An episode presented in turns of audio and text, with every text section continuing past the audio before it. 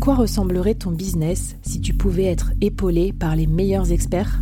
Avoir un board de rêve disponible 24 heures sur 24 pour t'aider, répondre à tes questions? Je suis Flavie Prévost et ce board, je l'ai créé pour toi dans ce podcast. Tu es dirigeant, entrepreneur, freelance ou tu vas bientôt te lancer? Ne reste pas tout seul dans ton coin. Inspire-toi des conseils des meilleurs chaque jour par ici, à mon micro. Et si tu l'oses, on te mettra au défi parce que nous, ce qu'on aime bien, c'est te faire progresser vite et bien. Alors bienvenue à toi, bienvenue dans ton board et bon épisode. Hello et bienvenue dans cette semaine hors série collector sur le podcast Le Board. Alors cette semaine, je t'emmène avec moi dans une euh, mini-série collector où en 5 épisodes je vais t'apporter des trucs et astuces pour être un solopreneur plus efficace, plus épanoui et euh, mieux équilibré si tu veux. On va parler organisation, mindset, efficacité, tout ça. Euh, j'espère que ça te plaira. J'ai ressorti 5 épisodes solo que j'avais enregistrés euh, depuis l'année et demie ou les deux ans que j'enregistre ce podcast. Je te laisse profiter de cet épisode et écouter les autres épisodes de la série. Hello hello chers board members, j'espère que vous allez bien en cette semaine euh, estivale. Alors je continue le programme du board estival justement euh, qui s'adaptera bien, je pense que tu sois en vacances ou que tu sois au bureau, avec le thème du minimalisme aujourd'hui. Comment et pourquoi être plus minimaliste au travail? J'espère que ça va te plaire. C'est parti pour une petite plongée dans euh, l'histoire du minimalisme et puis quelques conseils pour devenir plus minimaliste au bureau et du coup devenir plus efficace, euh, performant, épanoui, euh, tout ce que tu veux. Allez, on y va. Alors pourquoi ce thème m'inspire beaucoup tout d'abord? J'ai écouté et lu beaucoup de choses à ce propos. En plus, je trouve que dans nos vies overbookées, débordées, over sollicitées, on a plein, plein, plein de projets à faire avancer, bah, c'est important de, de, de regarder des tendances comme ça qui permettent peut-être d'en faire un peu moins, mais un peu mieux. Euh, et puis, puisque c'est un courant qui finalement vient à la fois de certaines civilisations et certains courants artistiques. Et euh, du coup, moi, j'adore les musées, euh, les arts, etc. Donc c'est vrai que ça m'a ça m'a particulièrement interpellée. Alors pour te faire un petit un petit topo euh, historique, on va dire, enfin il y a plusieurs tendances qui se croisent et qui se recoupent dans le fait qu'aujourd'hui le minimalisme à la cote. C'était déjà un courant d'art contemporain des années 60 aux États-Unis, euh, en réaction au pop art, à Andy Warhol, Jackson Pollock, etc. Donc qui étaient des courants d'art très expressionnistes. Euh, donc euh, les artistes, par exemple, que j'aime beaucoup, des sculpteurs comme Donald Judd ou Richard Serra, ou des peintres comme Frank Stella, par exemple, qui ont inspiré aussi des designers. C'est aussi un mouvement héritier du Bauhaus en termes d'architecture. Donc l'architecture, on va dire, less is more. Donc ça vient de là. Euh, c'est un mouvement qui a inspiré nombre de designers, à la fois pour son côté épuré, euh, pour son côté aussi euh, monochrome, fonctionnel. Voilà des choses qu'on retrouve dans le minimalisme. Donc par exemple aujourd'hui, une tendance très très forte dans le design, le minimalisme, avec par exemple les meubles Ikea, les produits Apple, les packaging Monoprix.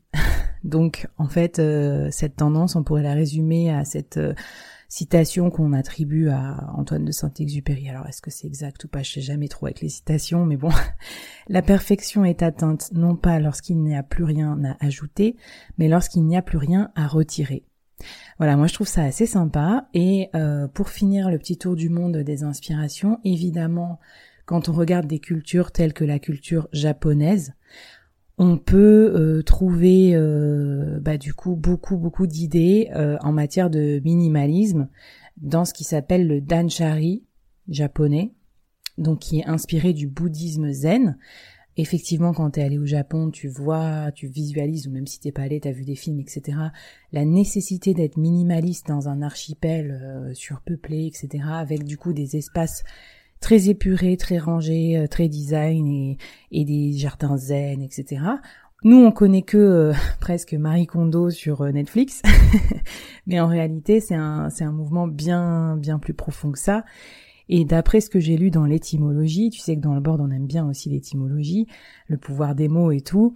Euh, Danchari, ça s'écrit avec trois kanji qui veulent dire le rejet, le fait de jeter et le fait de se séparer. Donc on voit bien que le minimalisme, ça va être une, euh, une approche frugale, une approche euh, du vide, mais qui va demander à consentir un certain sacrifice. Voilà. Et je trouve que dans le travail, c'est tout à fait approprié parce que justement pour celles et ceux qui ont un rapport sacrificiel avec le travail, on a tendance à nous avoir bassiné en disant que euh, mort is mort. Euh, la réussite appartient à ceux qui se lèvent tôt, euh, qui en font plus, qui sont plus productifs, etc. Aujourd'hui, on peut se poser la question quand on voit cette lame de fond euh, qui touche à tout, du design produit à l'expérience client, au frugalisme nécessaire pour préserver nos ressources naturelles, de est-ce qu'on s'est pas trompé au fait d'en rajouter et d'être toujours plus productif quelque part pour être efficace? En tout cas, moi je trouve que le minimalisme appliqué au travail, même s'il demande un sacrifice, euh, c'est super intéressant. Donc je vais te proposer plusieurs pistes d'action que tu peux engager euh, bah, pour être plus minimaliste et plus efficace euh, au bureau. C'est parti, t'es prêt? Prête? Alors déjà, évidemment, less is more. la notion de frugalisme, je pense qu'elle est indispensable en termes de ressources financières, spatiales, marketing. Pose-toi bien la question. C'est vrai que là, avec le Covid, on a fait une bonne cure de disette en plus, où on, s'est rendu compte qu'en faisant moins de choses, peut-être que euh, ben, on était tout aussi efficace en se déplaçant moins, euh, en consommant moins et tout ça. Donc là, première chose dans la façon dont tu gères tes ressources, qu'elles soient collectives, financières ou personnelles, Pose-toi la question de ce que tu pourrais faire avec 20% de ressources en moins, 30% de ressources en moins. Je dis pas d'être un gros radin, pas du tout, mais peut-être que justement euh, cette économie, ce frugalisme va dégager des marges de manœuvre pour faire des choses plus sympas à côté. Ce frugalisme, il peut aussi se traduire dans ta propre action et ta propre écologie personnelle. C'est le deuxième conseil, d'où laisse. Donc au lieu de se ruer sur les bouquins de productivité, que moi j'adore, hein, mais comme tout le monde, c'est peut-être euh, le conseil numéro un des gens productifs et efficaces, c'est d'abord de trier, de faire le tri, d'en faire moins. Alors là, il y a plein de techniques que tu peux utiliser pour ça. Premièrement, je t'en ai déjà parlé, faire un time audit pour voir où tu consommes ton temps et à quoi ça sert. Deuxièmement, faire des techniques pour euh, désencombrer ton bureau, euh, ta to-do list, ton dressing, ce que tu veux. Par exemple, dans le Lean Management, il y a la technique des 5 S, héritée de Toyota, on retrouve les japonais. Série, débarrasser, Seiton, ranger, Seiso, nettoyer, euh, Seiketsu, standardiser, et Sitsuke, euh, comment dire, discipliner, en tout cas se former, enfin, c'est s'éduquer pour euh, pas recommencer à refaire la même chose. Euh, qu'est-ce que tu peux faire aussi pour euh, pour cleaner, pour en faire moins?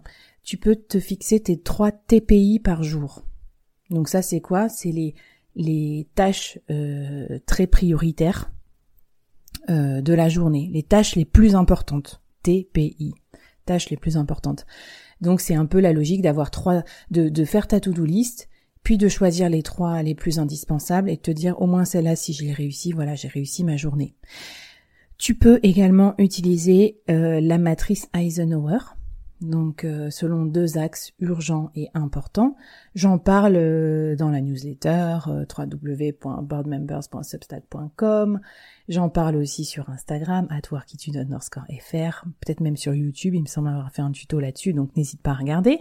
Alors à la tendance du more, du do less, il se rajoute la tendance de l'écologie personnelle, donc troisième conseil, on en parle souvent dans le board, notamment avec les coachs que je reçois, c'est le fait de pouvoir s'économiser soi en tant que ressource avant de pouvoir rayonner et empowerer euh, les autres. Voilà.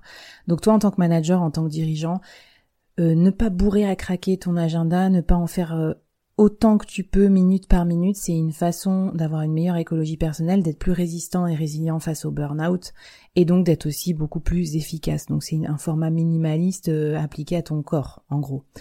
Euh, ça veut dire aussi aller marcher, faire des pauses, bien dormir, respirer, méditer, faire du yoga, enfin faire tout ce que tu veux. Donc planifier aussi dans tes activités, si tu peux pas t'empêcher de planifier, des pauses euh, personnelles. Euh, quatrième sujet, donc éviter la fatigue de la décision. Donc la fatigue de la décision, c'est un ressort psychologique qui fait que plus on est amené à faire des choix toute la journée, euh, bah, plus notre décision, comme un muscle en fait, euh, s'émousse et à la fin on est crevé. C'est comme quand tu es au régime, toute la journée tu résistes, au lieu de prendre un donut, tu prends une carotte, euh, au lieu de prendre un, burger, tu prends une salade, etc., etc. Ce qui fait qu'à la fin de ton régime, généralement, tu craques parce que t'es es crevé et tu dis vas-y, ok, euh, all in, euh, je me fais un gros McDo. Donc ça c'est pareil.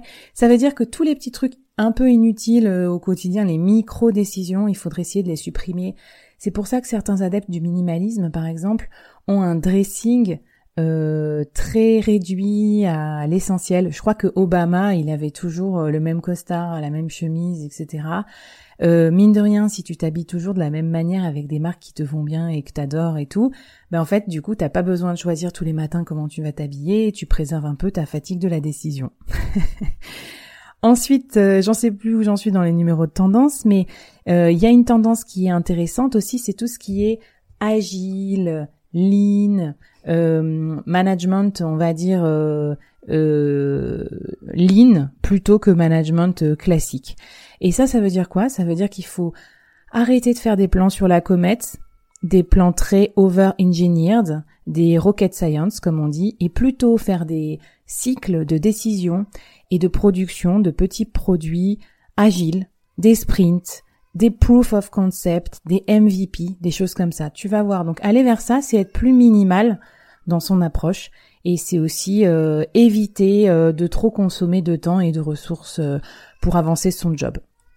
Ensuite, tu as l'approche minimaliste consumériste aussi, écologique. Donc on en a déjà parlé au début, mais euh, qui peut euh, qui peut se retrouver avec des approches minimalistes de, de, travail. Je pense aux emails notamment. On sait que les emails, chaque email écrit, chaque destinataire ajouté, chaque mec mis en copie euh, indûment produit derrière autant d'emails qui vont te rajouter dans se rajouter dans ta to-do list et qui vont aussi créer de la pollution. J'ai lu quelque part que le le, les emails, ça représente en gros 410 millions de tonnes de CO2 par an alors que l'aérien c'est genre 900 millions de tonnes. Euh, du coup, c'est hallucinant, sachant que 80% des emails euh, sont jamais ouverts et euh, que tout le monde se plaint de l'email fatigue et du fait que ça sert à rien. Donc, par exemple, être plus minimaliste au travail aussi, c'est arrêter d'écrire des emails à tout bout de champ, arrêter de répondre pour rien, arrêter de mettre tout le monde en copie. Donc ça, ça peut être une bonne idée. Dans la même veine de pollution électronique et puis peut-être aussi de charge mentale, ça peut être d'avoir des techniques comme le zéro inbox ou la synchronisation de tes fichiers pour éviter d'avoir à faire du tri, du rangement, d'être perdu, de pas retrouver, d'être euh, prolifique aussi en termes d'outils. Euh, d'ailleurs, en parlant des outils, autre technique, si possible, minimiser le nombre d'outils que tu utilises et le nombre de devices. Donc, par exemple, au lieu d'avoir un cahier, euh, un bloc-notes pour chaque thème, ton smartphone, un ordi, euh, une tablette, etc. Essayez de passer sur des espaces synchrones de prise de notes, comme par exemple Notion. Euh, moi, j'y suis passée, j'avoue, ça m'a pas mal révolutionné la vie. C'est accessible depuis tous mes devices et du coup, ça m'a énormément, énormément aidé d'être plus minimal sur ce point. Euh, autre technique business pour être plus minimaliste, se poser la question de son core business. Alors toi, qu'est-ce que c'est ton core business? Ton équipe? Qu'est-ce que vous faites en fait? C'est quoi c'est quoi vos priorités? Ce que tu peux faire, c'est que tu peux faire une un petit tableau à double entrée ou avec deux ou trois colonnes en disant voilà, en listant les tâches que vous effectuez au quotidien, toi ou ton équipe, puis en indiquant si elles sont de, de 1 à 10 euh, à forte valeur ajoutée, puis de 1 à 10 si vous avez un fort niveau de compétence pour les réaliser, et enfin de 1 à 10 si vous avez un fort niveau de motivation pour les réaliser. Au bout du compte, ça te donne une moyenne pondérée qui te permet de voir que euh, peut-être, malheureusement, et conformément à la loi de Pareto, t'as 80% de tes tâches euh, qui rapportent que 20% euh, d'intérêt pour ton business. voilà, et écoute, qu'est-ce que je peux te dire d'autre en termes de minimalisme? Dans ta communication aussi, Surtout maintenant qu'on est en remote euh, essentiellement, qu'on doit aller plus vite, que les gens ont toujours moins d'attention et qu'on se bat tous pour euh, les 6 secondes d'attention par jour euh, des gens, avoir une approche KISS pour ta communication ou tes explications. KISS, K-I-2-S, Keep it simple and short. Donc voilà, là encore, c'est passer sa communication personnelle ou de marque au prisme du minimalisme Imagine-toi Steve Jobs dans un de ses séjours minimalistes, monastiques, en train d'épurer, épurer à, mort le design, la communication, le sens d'Apple. Voilà. Euh, qu'est-ce que je peux te conseiller encore? Euh, Je trouve aussi que le minimalisme quelque part dans une approche managériale, euh, enfin telle qu'elle est inspirée et telle qu'il peut nous inspirer aujourd'hui, on a fait beaucoup de choses minimalistes pour améliorer l'UX, l'expérience utilisateur, l'expérience client. Et si on l'appliquait au management, à mon avis, ça donnerait aussi quelque chose d'assez flat design, donc une tendance de design minimaliste qui consistait euh, donc avant on avait des icônes par exemple sur notre smartphone euh, hyper dessinées, des logos hyper figuratifs et aujourd'hui on a des choses beaucoup plus flat donc beaucoup plus épurées, beaucoup plus minimales. Ben, pareil, si, si tu arrivais à faire une, une forme de flat hiérarchie ou quelque chose comme ça, c'est-à-dire que le recours à la hiérarchie, euh, la bureaucratie soit moins étouffante, Essayez de euh, rendre tes process plus courts, plus efficaces, plus sharp, plus rapides, de balancer à la poubelle aussi peut-être la moitié de tes process qui servent à rien et de garder ceux qui ont vraiment euh, un sens. Grâce à ce désencombrement de process, de to-do list, etc., tu vas pouvoir ensuite appliquer une deuxième couche post-minimaliste qui sera l'automatisation, euh, le batching, le fait d'être mieux organisé et d'être plus productif. Mais avant de parfaire son organisation, il faut vraiment passer un gros coup de balai et conserver que ce qui va être essentiel. Voilà, c'était un petit tour d'horizon et une petite leçon de choses sur le minimalisme appliqué au monde du travail. J'espère que ça t'a plu. J'ai hâte de te lire. Rendez-vous sur euh, la newsletter www.boardmembers.substack.com pour trouver les bonus de l'épisode et dans les prochains épisodes du board. Allez, bonne semaine à toi. Bye bye.